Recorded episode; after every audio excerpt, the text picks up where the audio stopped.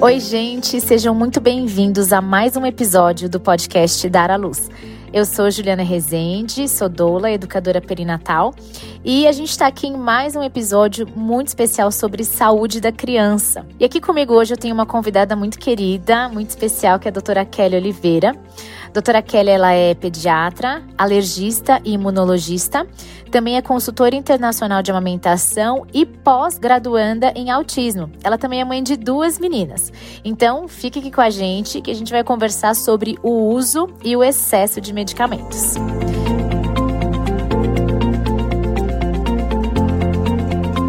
Doutora Kelly, quero te agradecer muito por ter aceitado esse convite de estar aqui com a gente. Tenho certeza que esse episódio vai ajudar aí muitas mães a entenderem um pouco mais sobre essa questão dos medicamentos. Muito obrigada. Prazer é meu, Juliana. Obrigada, é um prazer estar aqui com vocês. Doutora Kelly, já assim, a nossa primeira pergunta é, né, quando a criança nasce, logo ao nascer, ela já é exposta a substâncias sintéticas, assim, acho que até mesmo intraútero, né, durante a gestação, a mãe, ela já se medica, então esses remédios de alguma forma chegam até essa criança. E também na hora do parto, com anestesia, a criança já nasce com esse contato, né, com esses medicamentos. Eu queria saber se isso tem impacto na saúde é, dessa criança e também na, na vida adulta. Traz impactos para a vida adulta essa exposição a essas substâncias já no nascimento? Ju, sem dúvida. O que acontece é que tem muitos estudos recentes já que falam que quanto mais antibióticos, principalmente, medicações a, a criança receber ainda intraútero, isso vai afetar na, na vida adulta. Então, estudos mostram que, por exemplo, o uso de antibióticos na primeira infância, ou mesmo na gestação, aumenta o risco de alergias, é, vai aumentar o risco de outras doenças, o risco de, por exemplo, dessa criança ter mais é, infecções ou mais coisas também lá na frente. Isso tudo está muito ligado à microbiota, né? Hoje a gente sabe muito que é, nós temos as nossas, né, os, as bactérias, existem as bactérias do bem e as bactérias do mal, vamos dizer assim, né? Então tem as bactérias do bem que elas convivem com a nossa flora, elas fazem parte da nossa flora e elas vão, por exemplo, povoar o nosso intestino, elas vão colonizar o nosso intestino. E quando você tem bactérias boas ali, elas vão inclusive proteger contra doenças, contra as bactérias, fungos, outras coisas que podem ser patogênicos. Então, você falou dessa questão de remédio. Quando o bebê, por exemplo, ele recebe ali um, uma, uma medicação né, na intraútero, quando a mãe tem, por exemplo, uma infecção urinária, que é super comum, né, Ju, na, na gestação. É óbvio que ela precisa tratar com antibiótico, que existem também riscos grandes, né, de, dessa mãe, uma vez que não trate o, o, a infecção, ela pode vir até uma complicação, um parto prematuro, mas também ela vai estar recebendo ali um remédio. Então, sim, tem impacto com certeza. E o quanto a gente puder, né, ter uma flora saudável na nossa vida, é melhor. Eu sei que é uma coisa que eu gosto muito de falar, mas a questão do aleitamento materno, por exemplo, ele é muito importante para a formação da microbiota. Né? No, no leite materno, a gente tem mais de 200 oligosacarídeos, que são, eu falo que são os açúcares do bem, tem mais de também milhares, né, eu diria até os não descobertos, mas também bactérias do bem, que vão ali. Esses oligosacarídeos que tem no leite materno, eles são alimento para essas bactérias do bem. Então, ele também tem um fator importante na microbiota. Hum. E você estava falando, eu pensei aqui também ali no aleitamento materno, né? Logo no primeiro momento da vida, né? A gente fala muito sobre a hora dourada, né? A golden hour. A gente fala sobre essa importância. Inclusive, como doula, é algo que eu tenho visto, assim, é, ser um pouco mais respeitado, né? Claro, quando a mãe também ali exige e tal, mas eu vejo que está criando é, um pouco mais de abertura dentro da pediatria, né? Eu sei que, assim, não é a minha área de atuação, mas eu, eu acabo encontrando muito com os pediatras, né? Ali na sala de parto. E eu não sei, pessoal, se vocês sabem, toda, todo momento, toda sala de parto, né? Assim que o bebezinho nasce, precisa ter um pediatra ali para poder assistir, né? E aí eu tenho visto essa possibilidade da criança mamar ali na primeira hora de vida. E ser sei, né, que o colostro, queria que você pudesse falar um pouquinho pra gente, ele tem toda essa função nessa colonização do intestino, do trato, não é algo assim? Que aí vai, vai refletir na vida adulta, não é isso? Sim. O colostro é o primeiro alimento do bebê, né? E, e, o pessoal às vezes até fala, ah, não, não era leite, era só colostro. Como se fosse uma coisa assim. Como se fosse pouco. como se fosse assim, ah, tá, era só colostro, uma coisa meio desprezível, assim. Também, na, na, historicamente falando, o colostro antigamente era um leite que era até desprezado, que as pessoas não sabiam. Então, é como se ele não fosse importante. Mas o colostro, ele é riquíssimo, ele é riquíssimo, ele é considerado a primeira vacina do bebê. Ele é riquíssimo em GA, né, imunoglobulina A, que é imunoglobulinas, né, que vão fazer toda a cobertura do trato gastrointestinal do bebê, então desde a boca até o ânus, e vão proteger contra doenças, fora outras coisas também que o colostro é rico, e ele é um leite adaptado para esse primeiro momento, né? Então, o primeiro momento de vida ali do bebê. Então, extremamente importante ali, já vai também influenciar na questão da colonização dessa flora e da microbiota. Perfeito. E nesses primeiros dias de vida do bebê, é, logo a mãe ela já se depara ali com as cólicas, né? Alguns bebês, né? A maioria deles, eu diria. E logo a gente já tem acesso, é muito fácil, né? Aos remedinhos aí. Eu não vou nem falar os nomes dos remédios, que acho que talvez seja antiético da minha parte, não tenho certeza, melhor não. Mas enfim, tem os remédios assim, super os práticos. Ah, é cólica. Ei, pega esse. É cólica, tá. E na sua opinião, existe outra, existem outras possibilidades é, para essa mãe, esse pai, não ir direto para um medicamento quando a gente pensa na cólica? É, isso seria melhor para o bebê ou é indiferente? Como que funciona aí? Olha, eu falo que cólica é realmente algo extremamente comum é, e que o bebê possivelmente vai ter, né? Em maior ou menor intensidade. Eu falo que é muito mais comum no primeiro filho, né? Porque eu acho que as mães estão mais preocupadas, estão é, mais é, aflitas, né? Querem fazer algo, não sei. E tem muito a ver também com o estado emocional da mãe, é, muitas coisas. Eu falo que no segundo, eu tenho recebido alguns bebezinhos no consultório de segundos filhos dos meus pacientes, né? Então tiveram o primeiro, tá tendo o segundo. Eu falo, gente, não dá nem tempo. Sabe assim, a mãe não tem nem tempo de, de, achar que o bebê tem cólica, porque tem o outro filho, tá saindo correndo, não sei o quê. É. Aí tem que cuidar. Eu falo, é, é mais ou menos isso. Mas existem várias coisas que podem ser feitas. Então, eu aqui no consultório, né, também com meus pacientes, a, a, né, nas redes sociais também que eu falo sobre esse assunto, eu sou daqui, dessas que o mínimo de medicação possível. Né? Então, é primeiro é você entender a necessidade do seu bebê, o que está acontecendo, se ele quer mais um colinho, se é uma dorzinha mesmo, né? se é de fato cólica. Tem, existe cólica? Sim, existe, porque é uma maturidade do intestino. Né? Ele está comendo pela primeira vez, e está recebendo alimento no trato gastrointestinal dele pela primeira vez. Então ele vai se adaptar ali a receber aquele, aquele leitinho e tudo. Mas dá para você fazer várias coisas. Então, existem algumas técnicas, né? De você, por exemplo, balançar o bebezinho suavemente. Você pode fazer um banho de ofurô, por exemplo, para o bebezinho se acalmar.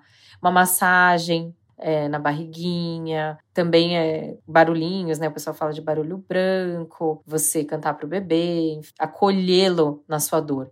E é isso, acho que os bebês choram, né? Óbvio que isso, a gente não quer ver o bebê sofrer, a gente não quer ver o bebê sentir dor. Então a gente quer uma solução rápida. É, é até um pouco ruim, assim, nesse sentido, porque como pediatra falando, eu entendo a visão da, das mães e eu entendo né, também a visão do médico. A mãe às vezes está tão desesperada e quer um negócio que vai assim resolver que ela quer um remédio. E às vezes a gente não é que quer dar, mas ah, tô, então tá aqui, né? Não tô falando assim de um modo geral, né? Eu tento explicar para a mãe, falar, olha, não precisa, é isso, tenta fazer isso. O último caso, faça, é, usa uma medicação, mas é o mínimo possível. Então, explicar para a mãe o que está acontecendo, que isso é usual, o que ela pode fazer a gente acaba evitando medicar. Uhum. Tem uma informação que eu peguei no Conselho Federal de Farmácia, que diz que no Brasil existe uma farmácia é, ou uma drogaria, né,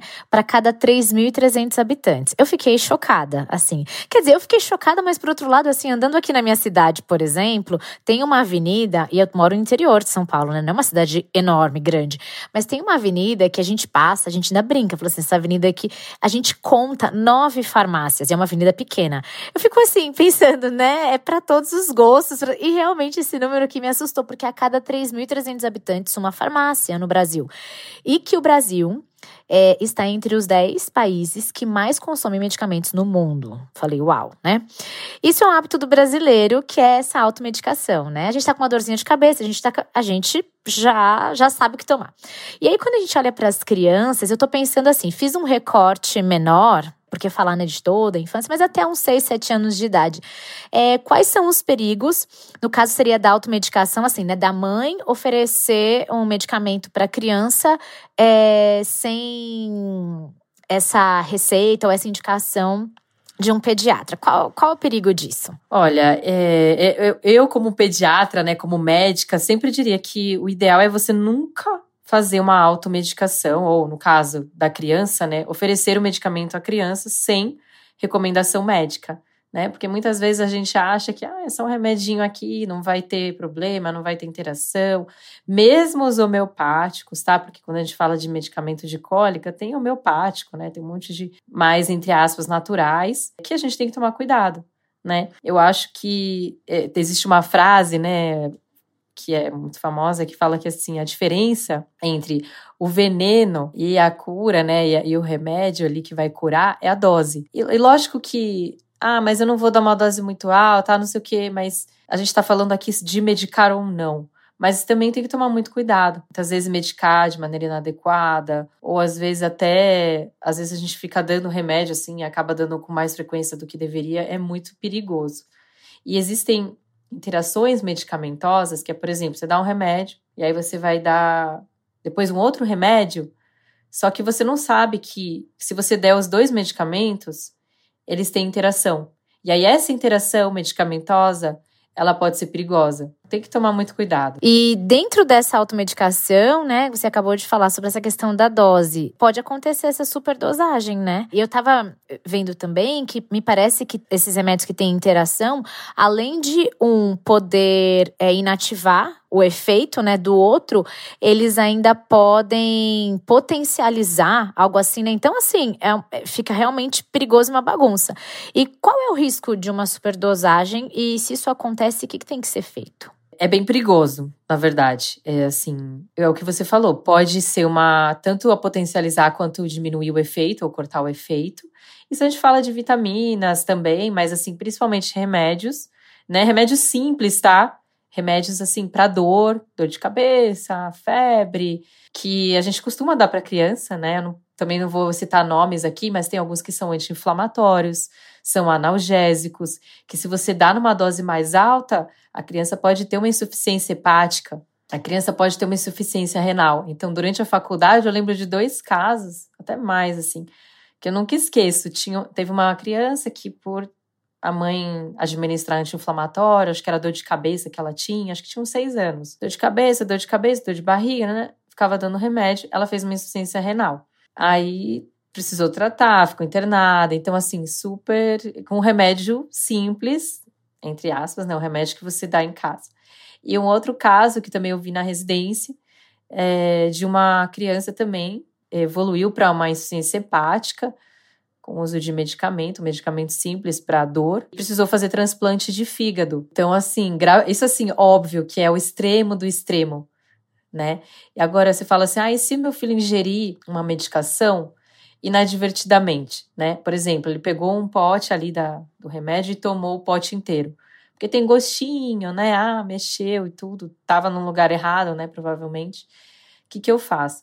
Primeira coisa é, que eu acho importante é, é você, todo mundo saber que existe o CEATOX, né? O CEATOX é o Centro de Vigilância né, Toxicológica, e você pode ligar, tem um número 0800, e aí você liga, recebe orientação, o que fazer, né? Então, ah, provoca o vômito, não provoca o vômito, é, leva para emergência, provavelmente sim, vai ter que levar emergência, aí tem que administrar alguma, alguma medicação, né? Eles fazem a administração de alguma medicação que vai diminuir a absorção desse medicamento na, na, na no corpo, ou que vai dar algum antídoto para esse medicamento, nem sempre tem antídoto, é, mas tem casos aí, seria um outro, talvez um outro assunto, mas assim, de acidentes, né, de, de ingerir não só medicamentos, mas produtos de limpeza, que aí é super perigoso também.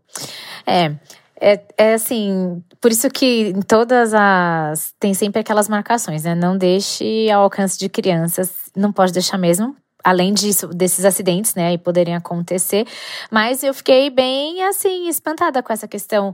Quando a gente fala que. Você falou, né, o extremo do extremo, mas pode acontecer, né? Aconteceu aí com duas crianças, pelo menos, que você acompanhou e viu é uma insuficiência renal e uma hepática por conta de uso excessivo de remédios, né, de medicamentos. Então, esse é o nosso assunto mesmo hoje, assim, é o uso e o excesso. Por isso que a gente tem que ter, é, não acho que é uma linha tão tênue não, tá? Porque acho que entre o uso e o excesso existe aí um espaço pra gente exceder. Mas mesmo assim, eu vejo que hoje tem muitos remédios, né, como você falou, são remédios simples, né? Mas o que que é simples, né? Se uma superdosagem desse remédio simples pode comprometer a saúde de uma criança. Então, assim, eu fico pensando, né? E eu sou muito assim, sempre busquei também menos remédios e mais natural. Obviamente que quando entrava na questão assim do antibiótico, daí eu não tinha muito para onde fugir. Porque realmente eu imaginava que eu não queria correr o risco do corpo do meu filho ficar ali combatendo algo. E aí eu já, claro, com, com receita e tudo mais, né? Obviamente, passando por um pediatra. Mas eu, é, quando é alguma dor, alguma febre e tal, a gente vai tentando entender o que tá acontecendo. Porque eu fico pensando nisso, né? O corpinho, assim, eu lembro tão bebezinho, às vezes você já coloca num bebezinho, né? Tanto medicamento. Então, fico pensando nisso.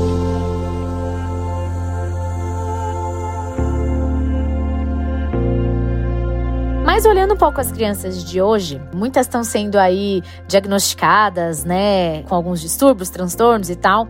E muitas crianças estão sendo medicadas com esses neuroestimulantes e também com antidepressivos, né? São medicamentos é, realmente seguros para o uso infantil? No sentido assim, o que eu quero dizer com seguros, né? Claro que se foi um médico que, que prescreveu, existe ali uma certa segurança.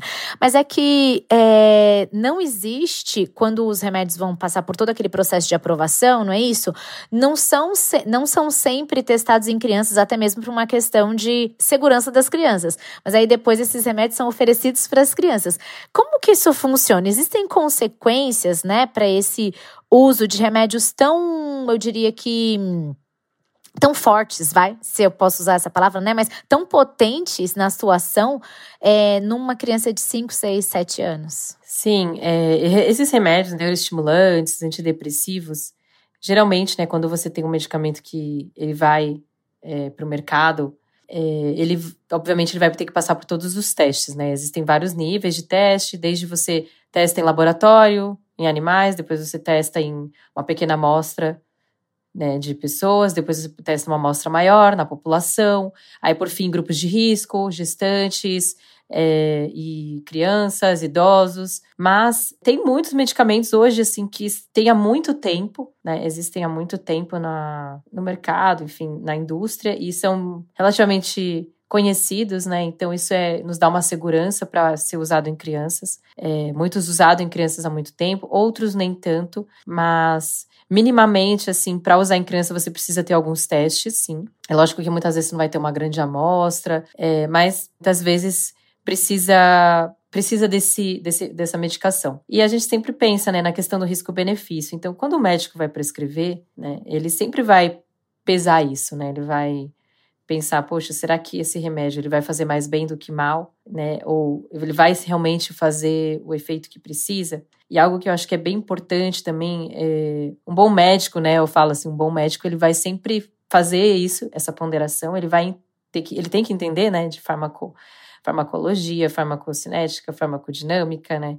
E entender os efeitos colaterais e explicar para aquela mãe: olha, esse medicamento faz tal efeito, ele pode acontecer isso, pode acontecer isso, de efeito colateral, ele pode acontecer isso. Então você precisa ficar de olho. Se acontecer, você me avisa. Tem que ir tateando a dose, ou vamos diminuir, vamos aumentar. Então, é, muitas vezes é, eu acho assim, a melhor forma mesmo de você administrar é essa, né? Explicar para o paciente, falar. Então, sempre que eu vou fazer alguma prescrição, eu falo que assim, eu, não é que eu vendo remédio, eu vendo quase ao contrário. Eu falo assim: olha, esse remédio é para isso. Mas ele pode acontecer isso, isso e isso, tá? A gente vai fazer esse teste, mas a gente vai usar o mínimo possível. É, vamos ver como é que ele responde. E assim que der, a gente vai tirar. Então, é, essa conversa, falo que é essa conversa franca, né, que tem a ver com a relação médico-paciente, que tem a ver com uma decisão em conjunto hoje, que fala muito, né, hoje de uma decisão em conjunto com a família, em que ele também está ciente das coisas, não é uma hierarquia, sabe? De cima para baixo, ah, eu que mando, eu que vou falar aqui, não interessa se acata isso aqui sem saber nem o que vai acontecer. É uma medicina muito, é uma medicina mais que eu diria assim, ainda é praticada, mas não deveria, né? E hoje a gente fala muito dessa medicina de precisão. É, o que, que é medicina de precisão? É você realmente prescrever um medicamento específico para aquela pessoa. Então, isso, isso ajuda muito. E o paciente, a família só tem a ganhar. É, eu tenho ouvido bastante dentro da, de partos e nascimentos essa assistência mais humanizada. E eu acho que isso se estende para todo para toda a medicina, né? Tem muito a ver com isso e dentro disso tem esse compartilhamento das decisões, né? Ter o consentimento da família. Eu tô, tô pensando aqui no parto, mas agora quando você falou desse, dessa assistência, eu pensei isso. É, respeitar essa autonomia da família, respeitar a dinâmica familiar, entender o que vai funcionar. Então, assim, é muito mais do que sair com uma receita de um remédio, né? Precisa ter todo esse cuidado.